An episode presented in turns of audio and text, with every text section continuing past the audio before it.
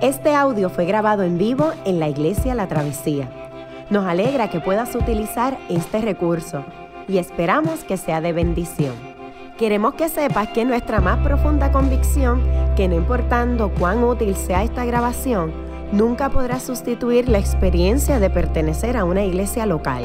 Sería un placer tenerte junto a nosotros en la travesía, pero de no poder ser así, nos gustaría ayudarte a encontrar una congregación donde puedas pertenecer y servir. Una vez más, nos alegra que puedas utilizar este recurso.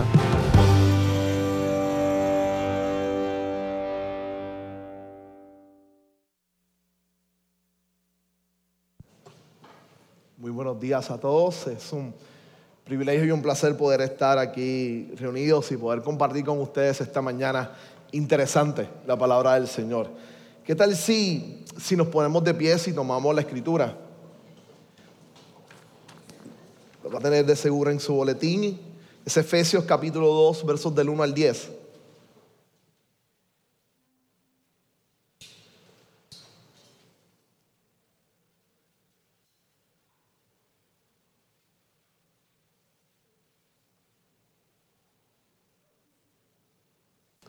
Efesios capítulo 2, versos del 1 al 10. Escuche bien la palabra del Señor. La leemos en el nombre del Padre, del Hijo y del Espíritu Santo. Amén. En otro tiempo ustedes estaban muertos en sus transgresiones y pecados, en los cuales andaban conforme a los poderes de este mundo. Se conducían según el que gobierna las tinieblas, según el Espíritu que ahora ejerce su poder en los que viven en desobediencia. En ese tiempo también todos nosotros vivíamos como ellos, impulsados por nuestros deseos pecaminosos, siguiendo nuestra propia voluntad y nuestros propósitos. Como los demás, éramos por naturaleza objetos de la ira de Dios, pero Dios que es rico en misericordia, por su gran amor por nosotros, nos dio vida con Cristo, aun cuando estábamos muertos en pecados. Por gracia ustedes han sido salvados. Y en unión con Cristo Jesús, Dios nos resucitó y nos hizo sentar en Él en las regiones celestiales, para mostrar en los tiempos venideros las incomparables riquezas de su gracia, que por su bondad derramó sobre nosotros en Cristo Jesús. Porque por gracia ustedes han sido salvados mediante la fe. Esto no procede de ustedes, sino que es regalo de Dios. No por obras para que nadie se jacte, porque somos hechura de Dios, creados en Cristo Jesús para buenas obras, las cuales Dios dispuso de antemano a fin de que las pongamos en práctica. ¿Qué tal vez si oramos? cierre sus ojos y, vamos delante del Señor. Señor, gracias por esta oportunidad, por el privilegio que nos brindas de estar reunidos en este, en este lugar y de poder compartir tu palabra. Prepara nuestros corazones. Rogamos para que tu nombre sea exaltado por medio de la proclamación del Evangelio y puedas bendecir grandemente nuestra vida. Te lo pido, Dios, en el nombre de Jesús. Amén, Señor. Amén. Puede tomar asiento.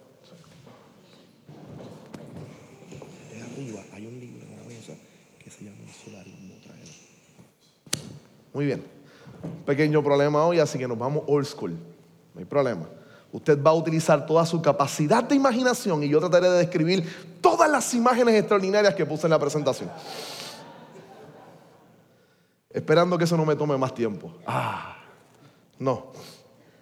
En los últimos meses, en las últimas semanas, realmente hemos sido un poco confrontados y alientados por, por la grandeza del libro de Efesios. Estamos definitivamente ante una de las joyas de las cartas paulinas. Su contenido, su manera de expresar algunos de los temas más trascendentales e impresionantes de la vida cristiana, este, definitivamente reta nuestras vidas y nuestra forma de caminar y de ver la fe. Así que en domingos pasados, Yamil comenzó a hablarnos sobre eh, cómo Dios había ideado un plan para salvarnos y para transformarnos. Y de alguna manera esos primeros capítulos, de esos primeros versos del capítulo 1 comienzan de forma magistral y, maravillosa. Este, comienzan de alguna manera diciéndonos que Dios desde la eternidad decidió un plan para salvarnos. Y ese movimiento en los primeros versos se torna un poco ascendente. Como Dios lo hizo, Jesús murió en la cruz por nosotros por gracia. Y luego nos toma y nos eleva entonces a las esferas celestiales para poder bendecir el nombre del Señor. en la oficina de arriba. Muy bien. un truco entre él y yo, no se preocupe. Tal vez van a haber luces, ya, que no hay presentación, pues tenemos que traer luces y, y, y bambalinas al escenario. Este, luego, Ronnie en el sermón pasado nos introdujo a una de las oraciones más interesantes que Pablo ha hecho en sus cartas. Y es sumamente interesante porque para algunos continúa en todo el capítulo número 2 orando. Su oración principal es una oración bien pastoral. Él está rogando a Dios que los recipientes de su carta puedan sus ojos ser abiertos para que se den cuenta de la grandeza, de la bondad y de la misericordia de Dios que puedan comprender el plan de Dios. Y eso es fenomenal. Es como si Él le gritara este, por medio de su pasión pastoral y le dijera, hermanos, yo oro para que su vista no esté puesta en las dificultades presentes, sino que puedan ver a Dios obrando aún en las situaciones que están atravesando alrededor de ustedes. Gracias. Y, y eso lo hace sumamente interesante. Ahora, hoy Vamos a unir estas dos realidades. Mientras Yamira en su sermón nos decía que Dios desde la eternidad se movía en Cristo Jesús a salvarnos y luego nos elevaba para su gloria. Mientras Pablo en los versos que Ronnie predicó oraba para que nuestros ojos fueran abiertos. ¿Qué es lo que Pablo quiere que veamos? Es exactamente lo que nos quiere mostrar en los versos del capítulo número 2. Es exactamente eso, nuestra condición, lo que Cristo está orando y está haciendo o hizo en nosotros y hacia donde nos quiere llevar para gloria de su nombre. Así que qué tal vez si abrimos el telón y le permitimos al apóstol Pablo en el capítulo número 2 mostrarnos la grandeza y las maravillas de su gracia. Yo quiero comenzar ahora más de cerca esta introducción con una de las ilustraciones que uno de mis pastores preferidos este, predicara haciendo alusión a este capítulo número 2. Imagínese, y aquí comenzamos a pedirle que utilice su imaginación. Imagínese que usted está de vacaciones en una propiedad, en una playa, de esas playas exóticas que aparecen en revistas. Una playa impresionante, con un mar casi transparente, un sol vibrante, una playa maravillosa y está en un hotel de cinco estrellas con una innovación increíble. De esos que si usted está viendo televisión y decide irse al baño, este, toca el espejo y en el espejo aparece una pantalla y puede seguir viendo la televisión mientras se lava la boca. Un hotel con todas las facilidades y usted está ahí disfrutando de esa estadía maravillosa por todo el trabajo que ha tenido. Parte del tiempo en que va a estar ahí parte de las actividades es que lo van a llevar a hacer un tour por, la, por esta maravillosa isla o este maravilloso lugar. Lugar donde han, han vivido multimillonarios y grandes y grandes famosos. Decide tomar el tour y en uno de los momentos se para en una de las casas más impresionantes del lugar. Poseía, el poseedor de ella era uno de los individuos más ricos del mundo. Imagínese la casa de sus sueños, los jardines espectaculares, el portón impresionante, lo monumental de la casa, la grandiosa piscina que tiene detrás. Todo el esplendor de una casa con comodidades impresionante.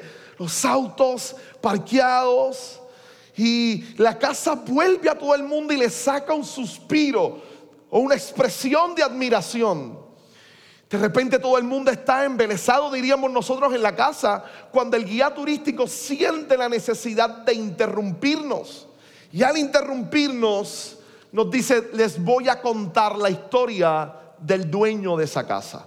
Y definitivamente a nosotros nos encantan las historias. Así que todo el mundo quiere saber cómo ese individuo tuvo esa casa. Y comienza el guía turístico. El hombre que es poseedor de ese hogar o de esa casa era un hombre pobre que vivía en la miseria y que tuvo por mucho tiempo este, sin hogar, viviendo en las calles de esta ciudad. Y eso nos llama la atención a todos. Ahora no estamos mirando los jardines, no estamos mirando la piscina, no estamos mirando lo impresionante de la casa, estamos escuchando al guía. Porque las historias de éxito siempre nos agradan y de desarrollo. Entonces él dice, el hombre era pobre, obtuvo la casa porque primeramente le pertenecía a un multimillonario. él murió y decidió darle como herencia. No tenía hijos, su esposa ya había muerto, decidió darle como herencia esta casa a una persona que no conocía, que era totalmente extraña. Es más, el individuo que es el dueño de esa casa ahora intentó robarle en más de 10 ocasiones. La última, de forma totalmente infructuosa, terminó en la cárcel. El dueño anciano, ya a punto de morir, pide que suelten de la cárcel al hombre que intentó robarle y hacerle daño. Y pide que le entreguen todos sus bienes. El hombre de repente, al verse que ahora es multimillonario, esta acción de gratitud y de amor hace que su vida tome un giro increíble. Se convierte en un hombre de empresa. Toma el emporio del difunto y lo levanta a unas dimensiones nunca antes pensadas. De repente usted está allí, escucha esa historia y ya no le interesa la casa. Ya la casa no es lo extraordinario del momento, es la historia. Que a todas luces parece inverosímil, parece sacada de cuentos de hada o de novelas baratas presentadas en Univisión. Todo pareciera que cautiva nuestros sentidos. Tengo noticias para usted. Esa es la historia del capítulo 2 del libro de Efesios. Pero es mucho más asombroso que eso. Eso es lo que llama la atención en este capítulo. ¿Qué tal si con eso en mente entonces pasamos a mirarlo? Porque de alguna manera los criminales, los que trataron de robarle, somos todos nosotros. Y ese hombre rico es nuestro Señor y Salvador Jesucristo. Y miren cómo comienza Pablo esta expresión interesante. En el primer verso, los primeros dos versos, Pablo dice, en otro tiempo, Ustedes estaban, y si hoy puedo utilizar su boletín sería excelente. Mire bien, en otro tiempo ustedes estaban muertos en sus transgresiones y pecados, en los cuales andaban conforme a los poderes de este mundo. Se conducían según el que gobierna las tinieblas, según el espíritu que ahora ejerce su poder en los que viven en desobediencia. Pablo comienza diciéndonos, están vivos, pero antes estuvieron muertos antes estuvieron muertos. Uno de nuestros grandes problemas, y Pablo tal vez lo apunta con gran genialidad, es que la vida cristiana a veces, escuche bien, nos hace borrar la idea de quién verdaderamente éramos nosotros. De manera clara y sencilla, usted y yo no estamos aquí por nuestra bondad, por nuestra educación, por nuestra benevolencia. Como diría alguno de nuestros profetas, Déjeme citar a Antonio S. Pedreira en su libro Insularismo. Y aunque uno puede tener mil problemas con el libro, esta expresión es bien particular. Una descripción de Pedreira que hacía en 1930, en la década del 30, es uno de los académicos de lo que se llamó la generación del 30. Miren su lectura sobre los puertorriqueños. Él dice, el curso de las costumbres es afirmar el curso de las costumbres es afirmar nuestras virtudes, como si realmente hubiésemos colmado la medida de ellas. Lo que debiéramos y queremos ser dista mucho de lo que hemos sido. Para el que se preocupa en definir un pueblo indefinible que tiene en su delirio de grandeza el deseo de ocultarse a sí mismo y a los demás sus yerros y defectos, es necesario como compensación acentuar un poco sus debilidades a fin de que sean juzgadas imparcialmente en su justo medio. Esta radiografía es interesante. Siglo casi 100 años después, seguimos siendo iguales los puertorriqueños. Esta arrogancia de pensar que somos lo mejor que hay en el mundo, somos el país más feliz, tenemos las mejores playas, poseemos las mejores tierras, tenemos a las mejores gente, en deporte somos los caballos del mundo, en música somos los genios del universo, y yo creo que sí, pero eso es parte de nuestro problema. Hay una ansia de querer demostrarle al mundo, miren cómo somos, a tal nivel que cuando alguien saca a reducir nuestras debilidades y defectos, nos levantamos nacionalmente contra esa persona, insultándolo y vetándolo, porque cómo se osa o cuán atrevido es aquel que intenta menospreciar la puertorriqueñidad del boricua. De repente a veces, decía Pedreira, es necesario que nos señalen nuestros errores. Es necesario que nos señalen de vez en cuando nuestros dilemas. A veces es importante que se acerquen y alguien nos diga en justa medida de qué pata cogíamos, dirían en mi barrio. Cuáles son nuestros problemas. ¿Sabe? Como somos como boricuas, a veces somos igualmente como cristianos. En un pasaje como este tenemos la tendencia de leerlo y de mirar a otros lugares. Se nos hace fácil mirar cuando Pablo habla de pecado, cuando Pablo habla de, de palabras tan fuertes como aquellos que han andado en transgresiones, en pecados. No sabemos que usted y yo estamos en esa exacta condición. En esa exacta condición. La palabra transgresión que Pablo utiliza aquí es genial, es fantástica. Yo tenía una imagen para que usted viera cuán fantástica es, pero aquí va mi idea de que usted se la imagine. Es fantástica. Significa dar pasos equivocados. Es caerse. Es, imagínese esto. No sé si usted le ha pasado. Está por un aeropuerto o en un edificio y está el conserje que está limpiando y decide poner un letrerito amarillo que dice, cuidado, mojado, resbala. Y pareciera que nuestra naturaleza siente una atracción por el color amarillo en ese momento. Que el otro espacio puede estar libre. Pero si hay una persona que está caminando por ese espacio seco, nosotros queremos pasar por el lado mojado. ¡Boom! Y nos golpeamos contra el piso. Hay una ansiedad nuestra de querer meternos a pesar de que el letrero grande amarillo dice, detente, está mojado, hay una gran probabilidad de que te caigas. Y nosotros por ahí mismo vamos. Es una acción de, que, de desconocimiento. Se pudiera parar un intelectual dado a los porcientos y estadísticas y nos diría, si pasas por este piso, hay un 95% de probabilidades que te revientes contra el piso. Y yo voy a apostar a que yo voy a salir del 5% que no se va a caer. Y después me doy cuenta que el que trabaja con estadísticas tenía razón. Después que mis espejuelos volaron, mi bulto se desparramó y yo tengo un gran chichón en la cabeza. ¿Sabe? Hay algo que nos impulsa a hacer exactamente lo que no debemos hacer. La segunda palabra es genial, es pecado. Es pecado. Y esa palabra lo que significa es una palabra muy religiosa para que puedas entender lo que Pablo significa, es errar al blanco. Es la idea de yo sentarme con panas a, a jugar a los dardos, ¿no?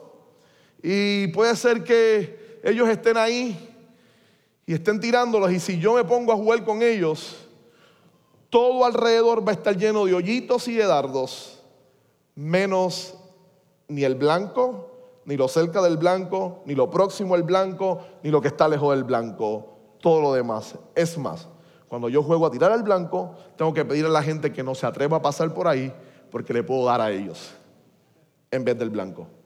Pablo tiene esa idea, es la idea de errar, de tratar de hacer algo y fracasar, de intentar hacerlo y no poder lograrlo. Si Pablo lo pone en estos términos, seamos honestos, todos estamos descritos aquí de alguna manera nos atrae a hacer lo que se supone que no hagamos. De alguna forma intentamos hacer el bien, pero terminamos fallando. Para Pablo, esta es una experiencia universal y común de todos los seres humanos. No solamente el chico que veo en la luz, que sé que de alguna manera su vida ha sido difícil y ha tomado decisiones que no debería tomar.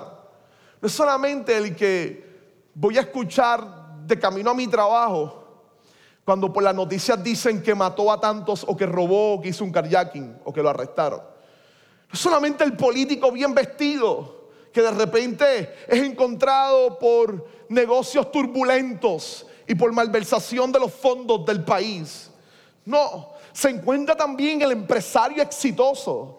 Se encuentra en el profesor universitario, se encuentra en el académico que escribe grandes obras que conmueven a su país, se se encuentra en el poeta que simplemente en su vida, se encuentra en el religioso que simplemente va a la iglesia pensando que sus capacidades le hacen merecedor del cielo. Todos ellos, sus ejecuciones tal vez no serán tan terribles para los cánones de nuestra sociedad, pero el simple hecho de su incapacidad de errar o de llegar al blanco, de llegar al Dios creador, de realmente amarle y servirle, el hecho de fracasar es simplemente simplemente pecado. Es transgresión contra Dios. Es fallarle a Él. Es más, déjeme tomar el ejemplo de Pedreira. Déjeme señalar algunas cosas que hay en nuestro interior que pueden ser fatales y peligrosas. Cada uno de los que estamos aquí presentes tenemos un gran potencial de ser altamente perversos altamente perversos. Lo mostramos tal vez en acciones bien simples y sencillas. En acciones simples y sencillas. Yo me crié, no me crié en una urbanización, me crié en un barrio en el campo. En mi casa solamente mi papá trabajaba. Mi mamá era ama de casa, éramos tres muchachos y no tenía con quién dejarnos, así que tenía que sacrificarse y quedarse en casa. Estudiamos en el 20 en Caimito, en Río Piedra, en una escuela pública. Para mí era normativo llegar por las mañanas y ver la cinta colocada en la cancha con el cuerpo de algún individuo allí. Y ese día no poder jugar baloncesto en la clase de educación física. ¿Sabe? Tal vez tres de mis cuatro mejores amigos terminaron siendo usuarios de droga. El cuarto murió recientemente, ebrio. De la gran mayoría de las muchachas, mi esposa está por ahí, que me llamaban la atención cuando yo estaba en la escuela, sus vidas lamentablemente fueron un desastre, un desastre. Yo recuerdo estar sentado con muchos de mis amigos mientras usaban droga. Yo recuerdo inclusive desear ser como ellos. No, no, no, no, no es porque yo era santo. Es porque mi mamá se pasaba en la escuela. Sí, se pasaba en la escuela. Pero el deseo en mi interior de ser como ellos iba creciendo constantemente hasta que cuando llegué a la escuela superior y ya mami no iba a la escuela, yo totalmente empecé a querer hacer todo lo que ellos hacían. Cada vez que miro hacia atrás me doy cuenta que pudiera ser que mi vida hubiese terminado a los 20, tal vez a los 18. Sí, porque como vienes de barrio, en el campo, te crees bravo y terminas dándote cuenta que en la calle hay gente más brava que tú. Este que está aquí hoy pudo haber sido fácilmente un delincuente o un adicto a droga o un alcohólico. Fácilmente. ¿Sabe? Usted también. Usted también. Usted también. Pero el no haberlo hecho o el no haberlo sido como quiera no le exime de que estaba muerto en delitos y pecados. De que es el mismo impulso aquel que decide mentir, que decide fallarle a su esposa, que decide engañar a una persona en el acto de venta, aquel que decide no importarle el bienestar de los demás, sino el suyo propio. Es más, esto se ve manifestado para Pablo inclusive en nociones de la sociedad completa. No soy de la sociedad completa. Adam Smith, el padre del capitalismo teórico, por lo menos a nivel teórico, decía lo siguiente. Escuche bien, esta cita genial. No es por la benevolencia del carnicero, no es por la benevolencia del carnicero, del cervecero, del panadero, que podemos contar con nuestra cena, sino por su propio interés. Inclusive, decía él, que en última instancia era por su deseo de adquirir cosas a costa de otro. Exactamente eso y interesante porque Adam Smith, a diferencia de muchos de los pensadores de su época, entendía y comprendía la maldad del ser humano y él decía, el sistema económico que estoy proponiendo funciona porque el ser humano procura su propio bienestar antes del de los demás y eso lo va a llevar a la competencia. El sistema Nuestras vidas influyen y Pablo lo dice de una manera genial y espectacular, mejor que la que se me pudiera este, pensar a mí. Él dice, ustedes andaban en los poderes de este mundo, en todas las estructuras existentes, en todas las nociones culturales, se movían en ella y este mundo refleja esa acción de pecado. La sociedad se conducían, actuaban según el que gobierna las tinieblas, según el poder o el espíritu que ahora ejerce su poder en los que viven en desobediencia. Casi de forma poética se introduce él también ahí, dice, todos nosotros vivíamos como ellos. Pero no solamente en la sociedad, impulsados por nuestros deseos pecaminosos, siguiendo nuestra propia voluntad y nuestros propósitos. Y el seguir nuestra voluntad, seguir nuestros propósitos, hermano, nos llevó a errar constantemente. No hacíamos las cosas para agradar a Dios, hacíamos por nosotros, nuestro propio bien por nuestro propio deseo. Usted y yo, termina diciendo Pablo, éramos objetos de la ira de Dios. Aquí tengo que detenerme un instante porque a nuestras sensibilidades modernas la idea de ira de Dios les resulta problemático, les resulta molestoso. ¿Cómo es posible hablar de la ira de Dios? Yo quiero que me hables del amor de Dios. Kevin Van Hooser, en un excelente ensayo sobre el amor de Dios, comienza su ensayo de manera poética diciendo, el antónimo de amor no es odio. No es odio el antónimo de amor. Lo contrario al amor no es odio, es indiferencia. Deje volverlo a repetir. Lo contrario al amor no es odio, es indiferencia. Por lo tanto, decir que el Dios airado contra el pecado no es lo mismo que el Dios amoroso, es totalmente falso, porque ama porque ama, siente ira por el pecado, siente ira por las acciones de destrucción, de injusticia, siente ira contra el que maltrata a un inocente, contra el que miente, contra el que afecta el orden correcto de bondad y de bienestar. Si Dios es verdaderamente un Dios de amor, tiene que sentir ira y molestia por nuestro pecado. Tiene que sentirla y llevarlo al justo juicio. Nosotros merecíamos ser castigados. De nuevo, esto no nos agrada y de alguna manera usted se sienta ahí y desea que sus oídos se silencien. Yo no quiero escuchar eso.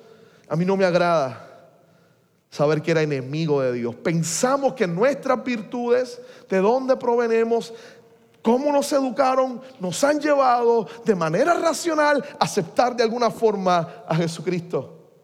Pablo dice, no, no, no, nuestros deseos eran rebeldía, contra Dios, mostraban nuestra rebeldía contra Él.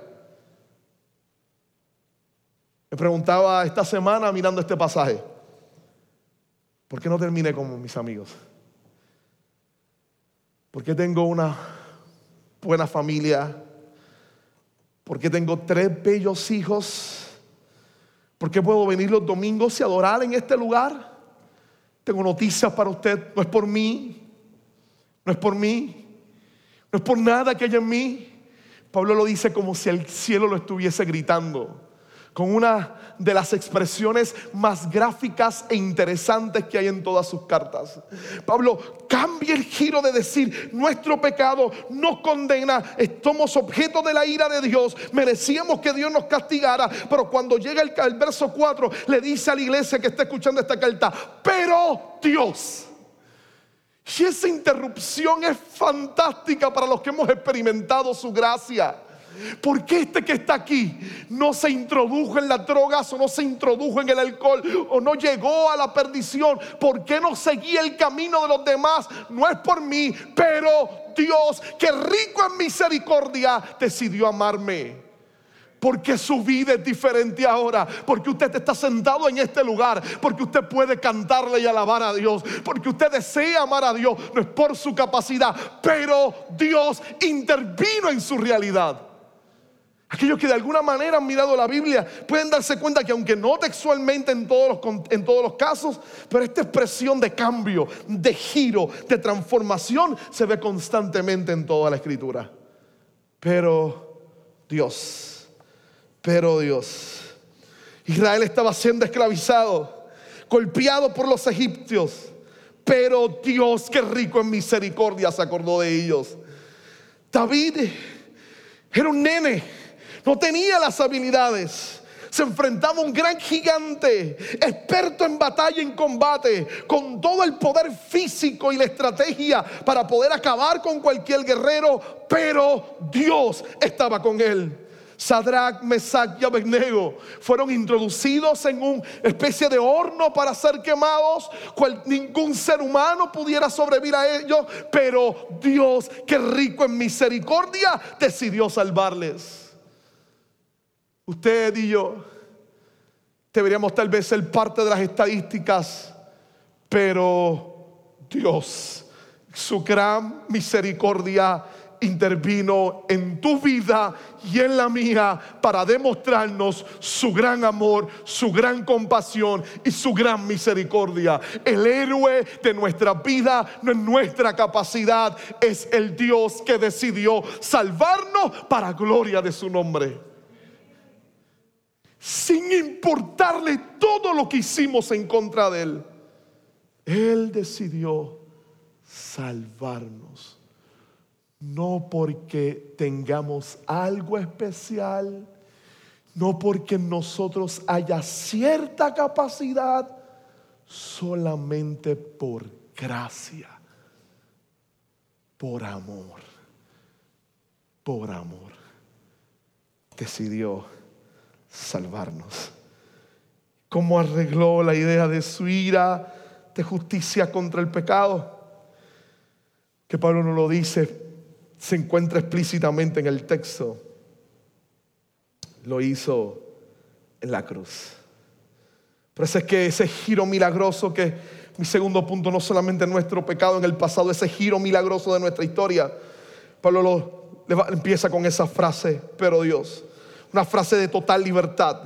Y ahí empieza entonces su movimiento increíble. Es rico en misericordia por su gran amor por nosotros. Nos dio vida con Cristo, aun cuando estábamos muertos en pecado. Y comienza con la misma cláusula de arriba del verso 1. Aun cuando estábamos muertos en pecado, Él nos dio vida y casi grita, exaltado de alegría. Por gracia ustedes han sido salvados. ¿Sabe? La debilidad de nuestra vida espiritual. ¿Sabe?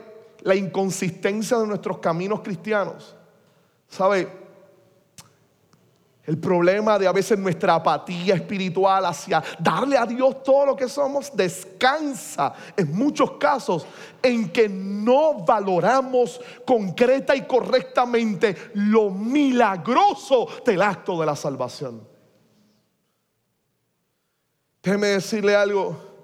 Algunos acusan a la fe reformada de no ser muy propicia hacia la espiritualidad. Piensan que la fe reformada es muy racional. En términos evangélicos puertorriqueños, ellos saben mucho, pero son pequeños freezer ambulantes. Fríos, fríos, fríos. No le dan libertad al espíritu. No tienen conciencia, no creen en lo milagroso totalmente falso.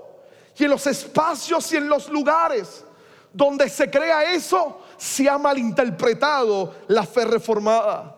Es exactamente nuestro realismo con relación al pecado el tomar en serio la doctrina de la pecaminosidad humana, el darnos cuenta que todos éramos enemigos de Dios, lo que apunta a reconocer que para poder ser salvos se necesitaba la intervención milagrosa, sobrenatural y extraordinaria de un Dios de amor que viniera a nosotros para hacernos una criatura nueva. No hay milagro más grande que la salvación. No lo hay. No hay milagro más grande que la salvación. Cada vez que te veas en el espejo, reconócelo. Eres un milagro que camina. Eres un milagro que camina. Porque realmente, instintivamente, tú no querías seguir a Dios. Tú no querías amar a Dios. Pero Dios intervino con tu vida para que pudieras ser diferente y distinta delante de Él. Las palabras que utiliza Pablo aquí son geniales, geniales, geniales. Estamos unidos con Cristo. Dios nos ha resucitado y nos hizo sentar con Él en las regiones celestiales. Esa expresión de regiones celestiales al final del verso 6, lo que realmente significa es que estamos en el, con Cristo en la esfera de dominio de Dios. Estamos sentados con el que domina todas las cosas. Estamos allí con Él. Somos partícipes de su victoria desde ahora cierta bendición por eso. Y esto todo ha sido por gracia, no por nuestra capacidad, sino por lo que Dios ha decidido hacer por nuestras vidas. Mire esta expresión. Por gracia ustedes han sido salvados mediante la fe. Y esto no procede de ustedes, sino que es regalo de Dios. Es regalo de Dios. Yo no sé si usted tiene, va a tener, tiene la oportunidad de de vez en cuando suspirar y darse cuenta de, de cuán inmerecedores somos de esa gracia, de cuánto amor nos ha dado Dios, de cuánto amor. Es la comprensión del amor grande de Dios lo que nos lleva a amarle y a desearle y a añorarle. Es la comprensión de cuán milagroso y amoroso ha sido el hecho de que Dios se fijara en nosotros y decidiera salvarnos. Antes de pasar la última parte, yo recuerdo cuando eso fue parte de mi vida. Yo fui criado en la iglesia. Mi tío es pastor. Mis padres fueron líderes y han sido líderes de la iglesia por años. Pero yo era un rebelde dentro de la iglesia que realmente no había sido regenerado para nada, para nada. Un día, de alguna manera y de forma sorpresiva, hay algo en mi corazón que empieza a cambiar y empiezo a desear a Dios, anhelar a Dios, a querer buscar a Dios. Una cosa sumamente extraña empiezo a desear querer ir para la iglesia. Cuando antes mami tenía que negociar conmigo, te llevo al juego de baloncesto, te llevo a la práctica, pero el domingo vas para la iglesia. Entonces era tener que ir, sentarme atrás, este, eran el inicio de los 2000, así que finales de los 90, inicio de los 2000, así que me perdona, tenía pantalones bien anchos, las botas, la camisa casi hasta acá abajo, llegaba con la gorra, me la quitaba porque iba a entrar a la iglesia, pero estaba en la esquina de atrás, sin importarme nada. Pero un día de repente decidí, con los mismos pantalones, la bota y la camisa ancha, estar al frente. O simplemente querer preguntar a la gente cómo busco a Dios. Hay algo en mí que empieza a desarrollarse y a querer. recuerdo conversar con una muchacha que me dijo, tienes que preguntarle a Dios porque todo pareciera ser que en vez de tú buscar a Dios, Dios te está buscando a ti. No era teóloga, pero es una verdad impresionante del Evangelio. Esto no se trata de yo buscar a Dios, se trata de que Dios nos busca a nosotros. Recuerdo después una dinámica del grupo de jóvenes. Semanas después alguien me da este único verso de Jeremías. Lo diré de forma poética en la versión que me lo aprendí con el corazón, la versión autorizada en español. Reina Valera del 60. Me sedujiste, oh Jehová, y fui seducido. Más fuerte fuiste que yo y me venciste. Por alguna razón ese se convirtió en mi texto personal, porque describía mi experiencia de salvación. De seguro también la de ustedes, también la de ustedes. Pablo es muy claro en esto. Y pasa al último punto, a decir que muertos en pecado, salvados por su gracia de manera milagrosa, tenemos una meta por delante y es querer vivir de una manera diferente para Dios vivir de una manera distinta para Dios. Pablo va a jugar con la palabra obra en dos ocasiones. Ustedes fueron salvos por gracia, no por obras para que nadie se jacte, no por nada que hayas hecho, porque somos hechura de Dios, creados en Cristo Jesús para buenas obras, las cuales Dios dispuso de antemano a fin de que las pongamos en práctica. Pablo culmina y dice, mira, las obras no nos salvan, No hacemos obra para que Dios nos salve, hacemos obra porque Dios nos ha salvado. Y parte de comprender el amor y la gracia de Dios nos lleva exactamente a vivir de esa manera. Una cita corta de Juan Calvino, una cita corta de Juan Calvino. Decía él, es necesario que hagamos el reino invisible de Dios visible aquí en la tierra. Es necesario que hagamos el reino invisible de Dios visible aquí en la tierra por medio de nuestras acciones, por medio de misericordia, de obrar en justicia, de obrar en bondad. Yo quiero cerrar este sermón exactamente con eso, con estas dos peticiones. ¿Qué tal si decidimos que nuestra vida refleje lo milagroso y lo maravilloso de la salvación? ¿Cómo no te estoy pidiendo que vendas todos tus bienes y que te vayas directamente para algún país no alcanzado a proclamar el Evangelio? Dios permita que alguno quiera hacer eso. Pero que tal vez si empezamos con cosas más cortas, que reflejen la gracia y la gloria de Dios, que reflejen que vivimos para su gloria. ¿Qué tal si esta semana conviertes en tu oración la petición de, de ser un esposo fiel o una esposa fiel? ¿Qué tal si le pedimos a Dios esta semana ser un buen padre y leer la Biblia con mis hijos y orar con ellos y pasar un tiempo con ellos que demuestre la grandeza de Dios? ¿Qué tal si decidimos abrirle la puerta a otros en el trabajo? ¿Qué tal si decidimos dejar que las personas entren en el carril en que estamos sin que nos importe llegar tarde? ¿Qué tal si decidimos no pegar bocina para acelerar a los que están al lado de nosotros? ¿Qué tal si decidimos no comernos la luz? ¿Qué tal si decidimos esta semana simplemente compartir con alguien el Evangelio? ¿Qué tal si hacemos actos ordinarios de bondad que puedan convertirse en un impacto extraordinario por la gracia de Dios? ¿Qué tal si esta semana usted se decide convertirse en un actor del plan maravilloso de Dios de salvación? Hay dos maneras de vivir esto, dos esferas realmente. Te voy a decir cuál es tu condición hoy si estás en Cristo. Tú tenías una lápida que decía tu nombre, muerto en pecados, en transgresiones, en vicios. Hoy estás con tus manos arriba, levantado en un gran campo, con mucha vitalidad. Te da por el Dios que te ha salvado y te ha rescatado. Tú estás aquí, amigo, y y no has aceptado a Cristo como tu Salvador, todavía estás con tu lápida. Pero créeme, si nace en ti el deseo de querer a Jesús, simplemente tienes que orar. Si el Dios que levantó a Cristo de entre los muertos te da vida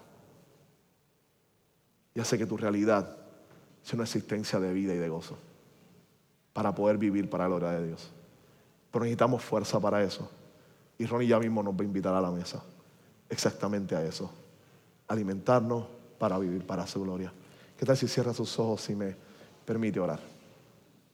Gracias Señor por la oportunidad de estar aquí reunidos, de compartir tu palabra. Gracias por, gracias por tu salvación. Solo suplicamos que no nos permitas olvidar cuán abundante cuán milagrosa y cuán inmerecedora es tu gracia salvadora. Permítenos vivir eternamente agradecidos. Renueva nuestros deseos que sean solo para ti. Ayúdanos a combatir con el pecado. Ayúdanos a ser distintos y cambiar.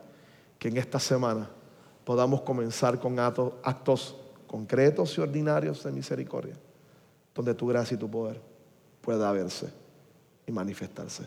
Lo pedimos por Jesús. Amén, Señor. Amén. Qué bueno que pudiste escuchar esta grabación. ¿Qué tal si la compartes con otros? Recuerda que hay muchos más recursos en nuestra página latravesía.org, donde también puedes realizar un donativo. Dios te bendiga.